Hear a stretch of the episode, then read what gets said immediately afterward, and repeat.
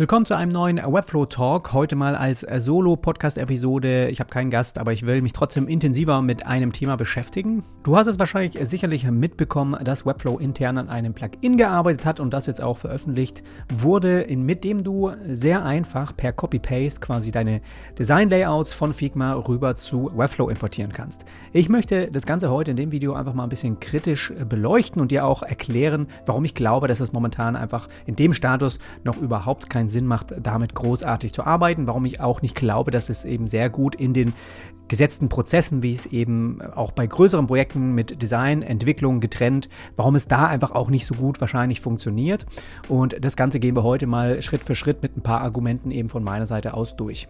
Vorab muss ich auf jeden Fall sagen, das ist jetzt Version 1 von dem Plugin. Ja? Das heißt, das kann natürlich in Zukunft noch weitaus verbessert werden und alle Punkte, die ich heute anspreche, werden dann vielleicht irgendwie äh, eliminiert oder optimiert. Was ich erstmal toll finde, dass Webflow intern hier ein bisschen innovativ auch Sachen vorantreibt. Man muss aber hier sagen, nicht wirklich vorantreibt, weil ähm, es ist jetzt nicht etwas, was es nicht schon vorher bei anderen Plattformen gab. Framer zum Beispiel, die ja auch momentan immer mehr in den Medien sind, viel Publicity haben, auch auf Twitter Twitter, dass es irgendwie so ein Konkurrenztool auch zu Webflow werden wird, ähm, die auch äh, ein sehr tolles Angebot haben, falls du dir das mal ein gewissen genauer anschauen willst, wo du auch ein bisschen freier gestaltest und das dann wirklich auch zu einer äh, fertigen Website exportieren und launchen kannst. Ähnlich, aber trotzdem mit viel, viel auch Arbeit noch, dass es auf so ein Level Webflow kommt. Trotzdem aber mit vielen Vorteilen. Und die haben eben auch hier einen Figma to Framer Import, den sie, glaube ich, auch schon Anfang 2022 gelauncht haben. Das heißt, die sind da auch schon einen Schritt gegangen, äh, ähnlich was mit Copy-Paste quasi zu ermöglichen.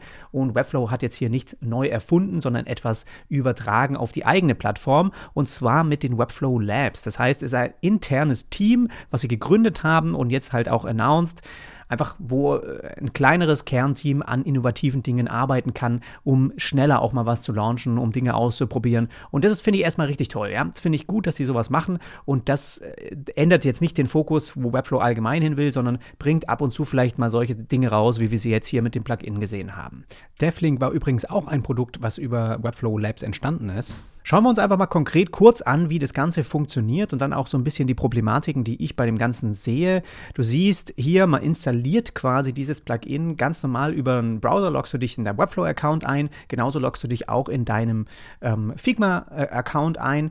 Und da kommt so ein bisschen das erste Problem. Ich habe nicht wirklich verstanden, warum man jetzt Figma autorisieren muss, mit Webflow quasi das zu connecten und das auf eine spezielle äh, Seite quasi zu legitimieren. Also du musst auswählen, wo dieses Copy-Paste bei welchem Projekt dann funktioniert. Es steht hier ja, dass es irgendwie dann eben da Daten hin und her geschickt werden, aber eigentlich geht das Ganze nur in eine Richtung. Du kannst nichts von Webflow nach Figma hin zu kopieren, ja, was irgendwie auch mal interessant wäre. Du kannst nur von Figma rüber ähm, ja, kopieren zu Webflow. Und deswegen habe ich diesen Prozess, der für mich das ein bisschen, okay, man kann auch hier, sehe ich gerade, alle Seiten quasi anwählen und dann kannst du es einfach immer benutzen. Aber ähm, gut, das habe ich noch nicht gesehen äh, jetzt vor der Aufnahme. Aber äh, es war ein bisschen ein Hindernis. Ich fände es cool, das Plugin, du installierst es, Copy-Paste und dann kannst du einfach alles kopieren. Das wäre für mich so eine, ein Optimalfall. Das hat mich so ein bisschen gestört. Und dann kannst du im Prinzip eben über ein kleines Fenster das Ganze kopieren. Schauen wir uns gleich an und dann in dein Webflow-Projekt äh, einfügen und launchen.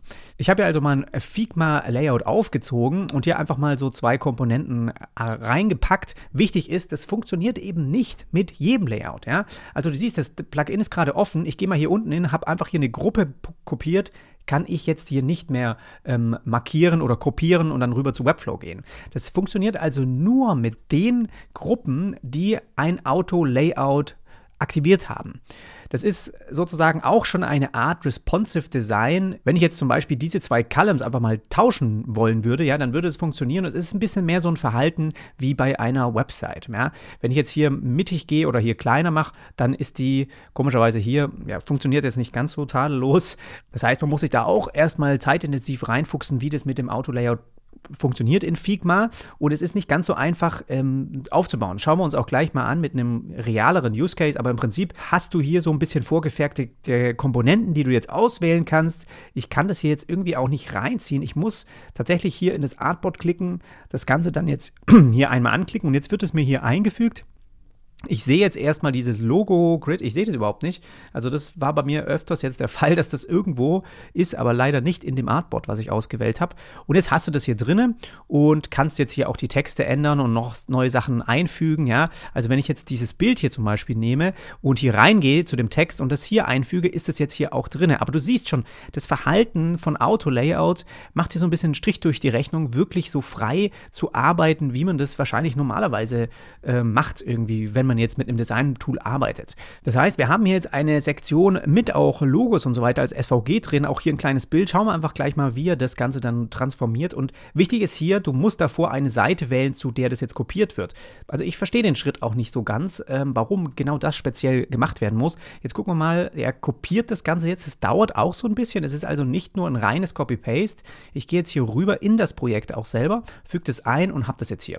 Jetzt kommt eine Sache, die mir schon aufgefallen ist. Ähm, auf jeden Fall Renamed Classes. Wir kommen gleich zu den ganzen Problemen, die es eben noch hat. Ähm, hier auch mit den Bildern, dass, äh, wie, wie er die einfügt, ist jetzt mit Fit Cover genauso bei denen hier auch. Das ist jetzt also kein SVG. Also kann gut sein, dass es mit SVGs besser funktioniert. Wollen wir doch einfach mal testen. Ich gehe mal hier hin, kopiere den Button hier einfach mal raus.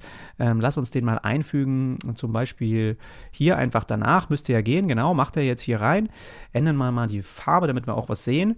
Und dann kopieren wir uns einfach genau diese Section auch nochmal und fügen die darunter ein. So, wir haben also jetzt hier den Button und was hat er daraus gemacht? Hat er auch wieder ein Bild gemacht. Das verstehe ich nicht ganz. Auch so ein bisschen mit, gut, es ist auch Version 1, ja, also wir haben jetzt hier die Bilder auch nicht in die Assets irgendwie kopiert es ist schon interessant, vielleicht passiert es, wenn du das jetzt Ganze publishst, aber ich würde auch mal behaupten, wenn ich jetzt hier ranzoome, sieht es ziemlich scharf aus, aber es ist jetzt, vielleicht ist es ein SVG, ich habe jetzt gar keine Daten, also lass uns das mal veröffentlichen. Gucken wir mal rein bei dem Ganzen. Er hat es als Image eingefügt und jetzt auch als SVG. Also das Ganze dann doch als ähm, vektorbasiert gemacht, was erstmal hervorragend ist. Ich habe es trotzdem nicht in den Assets gefunden. Hier oben haben wir PNGs, okay. Und wie macht er das hier jetzt? Macht er die irgendwie in 2x oder wie groß äh, wird er die exportieren? Ähm, können wir mal einen neuen Tab öffnen. Hm, ja, sieht so aus, als ob er die in 2x exportiert. Also das ist schon mal eigentlich nicht schlecht, auch wenn das hier oben unscharf aussieht, sind die in 2x, weil die im Layout hier ja auch kleiner eingebunden waren. Das heißt, die hat er wahrscheinlich auch 2x einfach dann exportiert. Also das ist schon mal eigentlich nicht schlecht. Also die Problematik, die ich bei dem Ganzen sehe und habe, ist Nummer 1, es ist nicht so einfach, wie du denkst. Wenn wir jetzt hier mal hingehen und aus diesem Layout, ja, was ja auch nicht super komplex und individuell ist, einfach mal diese Elemente hier uns ähm, kopieren und jetzt gehen wir mal hier hoch und fügen das mal hier bei dem Artboard einfach mit ein. Ich kopiere das Ganze mal. Dann habe ich, ähm, ja, lass uns das jetzt einfach mal ein bisschen runterskalieren, damit wir es jetzt hier einfach sehen. So, ähm, lass uns noch kleiner machen, damit es hier einfach schön drauf passt. Und jetzt haben wir im Prinzip eine äh, eine Gruppe, die kein Auto-Layout aktiv, aktiv, hat. Das heißt, ich kann das jetzt nicht rüber kopieren.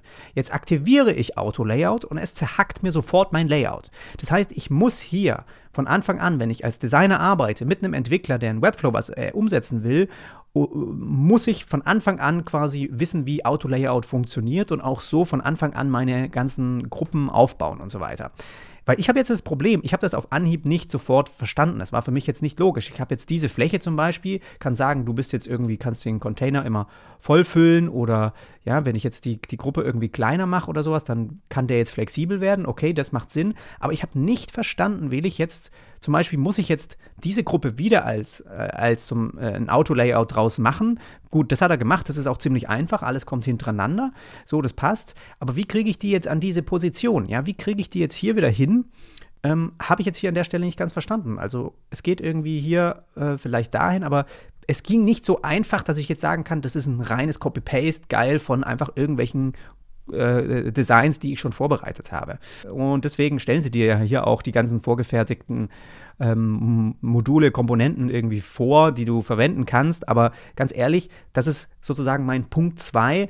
Wenn du also mit solchen Sachen hier arbeitest, hast du meistens einen ziemlichen Basic-Aufbau. Und das ist etwas, was ich nicht gut finde, weil im Prinzip Kunden, die wirklich gutes und viel Geld in eine Website investieren, wollen individuelle Designs umgesetzt haben, ja? Weil sowas hier, solche, solche Designs, so eine Base, so ein Basic-Aufbau, den bekommst du heutzutage an jeder Ecke irgendwie als Template, fügst du deinen Text, deine Bilder ein und fertig. Spannender wird es allerdings, wenn du dich eben wirklich darauf fokussierst, zum Beispiel mal individuelle, besondere Designs umzusetzen. Joseph Barry zum Beispiel, hier eine ne, ne Seite für die Flow Party, die so krass individuell ist, die kannst du wahrscheinlich gar nicht unbedingt jetzt mit dem Auto-Layout-Funktion erstmal in Figma aufbauen. Und das Ganze hier, da können Konzepte dazu, ja. Das ist alles hier nicht irgendwie links haben wir ein Bild, rechts haben wir den Text, dann haben wir einen Text, dann Headline, darunter ein Button und so weiter. Das hier sind so viel individuelle Geschichten. So eine Navi hier. Das ist ja, die sieht ja komplett anders aus wie das, was irgendwie Webflow dir als Vorlage gibt. Und ich sehe das hier einfach als ein, sowas hier ein bisschen schwieriger, sage ich mal, damit jetzt zum Beispiel äh, zu erstellen, ja. Aber das ist ja genau, aber solche Layouts sind ja genau das, was was ein Premium ist, was heutzutage im Web, sage ich mal, viel mehr Besonderheit hat, worauf du dich auch in Zukunft eher fokussieren solltest. Wie kann ich einen Wow-Effekt generieren? Schauen wir hier mal rein und schauen wir uns mal ein anderes Projekt davon noch an, ja? Also das sind ja auch alles Seiten, die er zum Beispiel erstellt, da weiß ich, dass die Kunden, mit denen er hier zusammenarbeitet, Geld investieren, weil sie sichtlich sehen, dass das etwas anderes ist. Das ist nicht dieser 0815 Website-Aufbau, der irgendwie mal so ein, so ein kleiner Laden um die Ecke braucht, damit er gefunden wird im Web. Hier geht es ja wirklich um besondere Designs, die auch erstellt werden, ja. Und das sind einfach so Sachen, die die brauchen natürlich auch eine gewisse Fähigkeit als Designer, auch als, als Denker, als Kon im, im, Konzept, aber am Ende können die mit so einem einfachen Plugin nicht wirklich wahrscheinlich dann rüber transferiert werden. Und das ist halt zum Beispiel der Weg, worauf ich mich heutzutage als Webdesigner eher fokussieren würde, ja, so, eine, so einen besonderen äh, sowas Besonderes zu erstellen und nicht irgendwie so ähm, ganz normale Webseiten. Ich weiß, dass jeder da irgendwie anfängt und gerade für die, die vielleicht viel in Figma arbeiten, könnte das ja auch, die, die sich da wirklich auskennen, ja, da könnte das ein sehr, sehr guter Schritt sein, um das einfach dann schnell zu Webflow mal rüberzukriegen. Aber man muss einfach so viel beachten dabei und das fand ich einfach ein bisschen als, als Hindernis. Der nächste Punkt sind Einheiten. Wir haben jetzt hier die Titel und alles Mögliche in Pixeln bekommen, was natürlich mich als EM-Nutzer sehr stören würde. Aber ich habe hier in den Plugin-Settings gesehen, du kannst es auch in REM umstellen aber hast nur die zwei Möglichkeiten. Das kann sehr einfach noch in Zukunft ähm, erweitert werden, aber ich denke mal, ja, jetzt gerade ich müsste sozusagen überall hingehen und das alles noch, auch selbst wenn es in REM ist, nochmal in EM ähm, umschreiben, was natürlich auch eine Arbeit an sich ist und das stellt auch so ein bisschen, finde ich, ein Problem dar. Dann hast du ein bisschen was ähnliches. Um es nämlich jetzt sinnvoll einsetzen zu können, das Plugin, musst du als Designer oder auch wenn du im Figma schon bist, bisschen logisch wissen, wie Webseiten aufgebaut sind. Das heißt zum Beispiel sowas Einfaches wie Hierarchien, ja, Hierarchien im Web über Headlines, also eine H1, eine H2, eine H3, wann kommen die und wie sind die verschachtelt? Das musst du schon wissen. Du kannst hier einen HTML-Tag schon verge vergeben. Das heißt, wir haben jetzt hier ein H1 wenn ich mir jetzt ein anderes Ding hier reinhole, sehr, sehr wahrscheinlich hat es schon wieder auch eine H1. Das heißt, ich muss das hier schon einstellen und das wird ist es schon eine Aufgabe, die vielleicht ein bisschen too much jetzt, wenn du mal diese krasse Separierung, wie sie auch bei vielen Agenturen ist, du hast ein Design-Apartment und dann Entwicklung und dann kommt das Design zur Entwicklung, dann ist es natürlich auch etwas, wo das Design, der Designer vielleicht auch viel äh, da schon einstellen muss, wo er eigentlich gar nicht wirklich weiß, wie das funktioniert und das vielleicht auch nicht wissen muss. Wenn wir jetzt hier mal unten reingehen, der hat jetzt, es ist einfach nur ein, ein Diff, Diff, also ein Text, hat gar keine Zuordnung. Ähm, genau, das ist einfach so eine Sache, die musst du hier auch schon machen. Dann kommt einer der wahrscheinlich schlimmsten Punkte und es ist etwas, was definitiv heutzutage passieren wird. Denk einfach mal, schau auf dich, wenn du mit einem Layout-Programm arbeitest, wie oft wirst du hier links irgendwelche Ebenen benennen und alles akribisch super sauber machen. Wahrscheinlich in den seltensten Fällen, außer du arbeitest mit vielen anderen zusammen oder musst irgendwas übergeben. Aber ich heutzutage nutze solche Layout-Programme, um schnell Dinge auszuprobieren, ja. Und dann bist du halt einfach nicht äh, dabei, die ganze Zeit hier jetzt reinzuschreiben, okay, du bist ein Image, aber das nächste darf nicht auch schon wieder Image heißen, weil, wie du weißt, wenn du mit Webflow arbeitest, das nutzt logische CSS-Klassen. Und die solltest du auch logisch benennen. Und äh, klar kann das Bild genauso auf der anderen Seite wiederverwendet werden mit einer Sektion darunter. Aber wenn du überall Image hast, dann hast du wahrscheinlich mal Image 1, Image 2 und wenn du es gar nicht benennst, wird ähm, Figma das für dich irgendwie Frame benennen. Und dann hast du Frame 1, 2, 3. Und wenn du das jetzt einfach rüber zu Webflow ziehst, siehst du, hast du hier jetzt irgendwelche Benennungen. Hier hast du schon das Problem. Vectors Wrapper, Image 2 und sowas. Das ist nicht sauber. Und so arbeitest du heutzutage nicht im Web. So wird auch deine Website nicht sauber, nachher responsive einfach zu machen sein und so weiter. Ja, also du, du kannst ja so nicht viel ähm, Arbeit sparen. Da musst du jetzt hier überall nochmal durchgehen und das logisch benennen und aufbauen. Und das sehe ich auch als großen Minuspunkt, dass du halt im Prinzip eigentlich schon mit dem Wissen wieder wie Punkt vorher in, in Figma das heißt, du musst eigentlich schon mit dem Wissen von der Webentwicklung in Figma schon auch alles benennen und schon wissen, wie du danach mit Flexbox das ähm, rummachst und dass diese Sektion womöglich genau die gleichen Flexbox-Einstellungen wie so eine andere Section haben könnte, zum Beispiel die da unten. Ähm, das musst du alles schon wissen und darauf basierend die gleichen Benennungen machen, sehe ich sehr schwierig für welche, die auch weniger Know-how haben. Und es wird also ein definitives Chaos, was die Benennungen von Selektoren angeht in Webflow selber. Und deswegen, das ist ein ganz großer Punkt, den ich äh, quasi als ja, schlecht ansehe bei dem Ganzen und finde deswegen sowas wie zum Beispiel die ähm, Relum Library eigentlich eine bessere Variante. Das sind auch im Prinzip sowas wie vorgefertigte Komponenten, wie du hier hast, aber mit einem System im Hintergrund, das funktioniert und das quasi geprüft auf einem Standard ist. Und das hast du hier sehr wahrscheinlich eher erstmal nicht.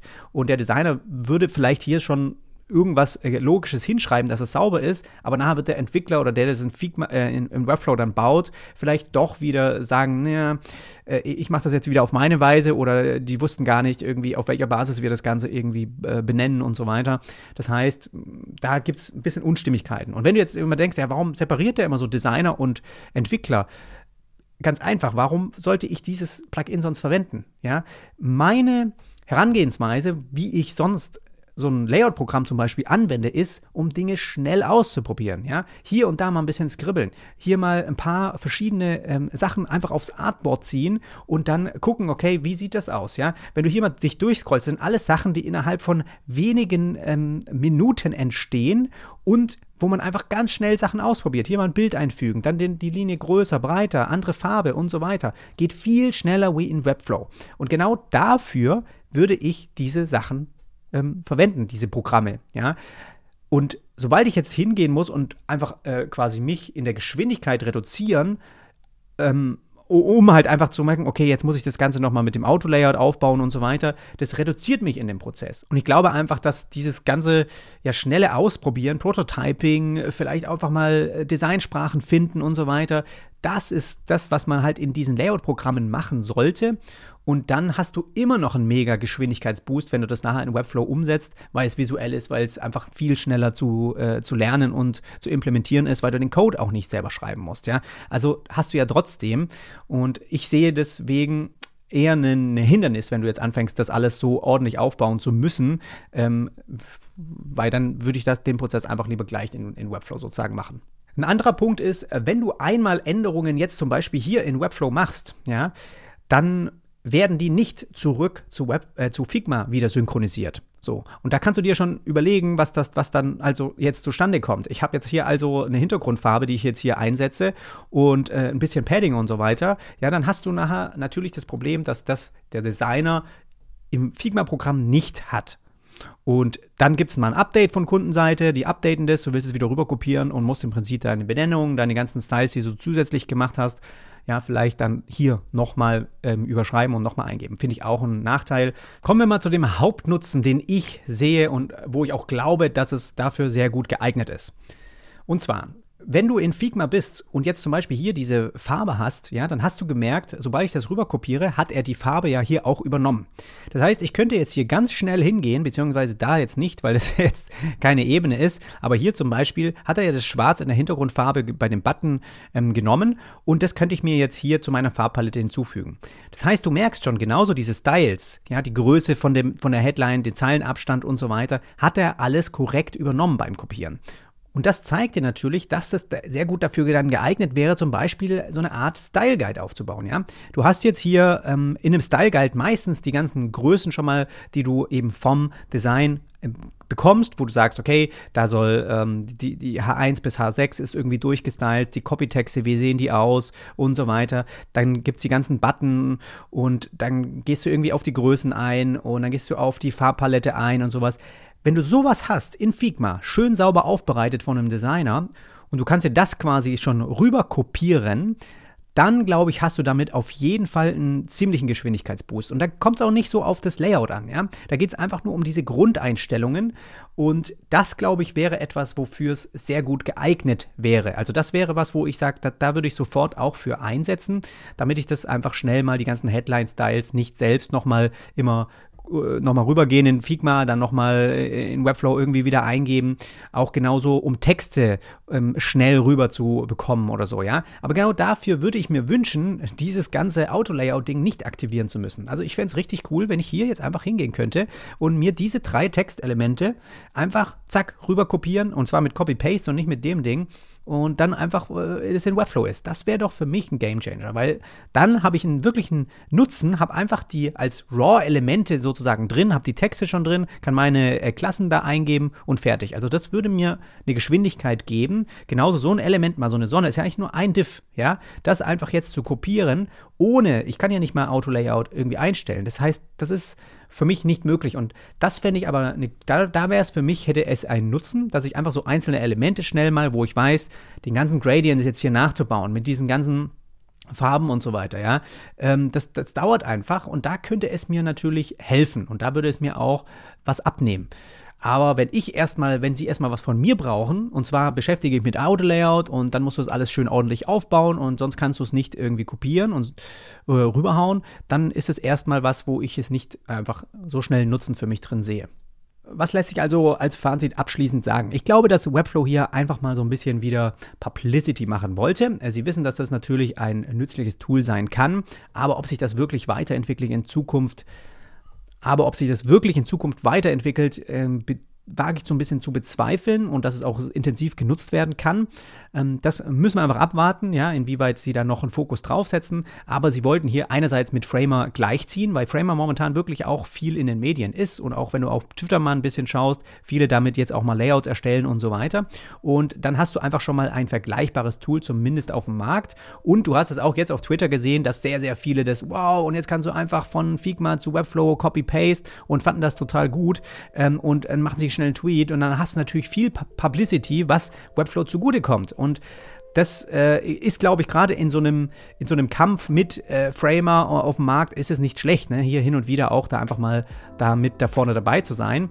Ich selber glaube trotzdem, dass eben das hauptsächlich von denjenigen, wenn überhaupt, genutzt werden kann, die sich sehr gut in, in, in Figma auskennen, die vielleicht wirklich schon einen bestimmten Prozess mit ihren Entwicklern schon fest haben, wo sie genau wissen, so soll ich das auch immer benennen. Das war für die Entwickler auch immer wichtig und die einfach da eine feste Zusammenarbeit haben und sehr gut auch dieses Auto-Layout schon beherrschen und dann kann man da einen Nutzen draus ziehen und sich das äh, schön rüber kopieren. Aber ich glaube, da ist ein bisschen zu viel Arbeit zu tun, um das wirklich sinnvoll einsetzen zu können. Wie ist deine Meinung? Äh, würde mich wahnsinnig interessieren. Schreib mir das gerne mal im Video unten in die Kommentare. Und ansonsten sage ich bis zum nächsten Mal. Wir hören uns. Bis dann.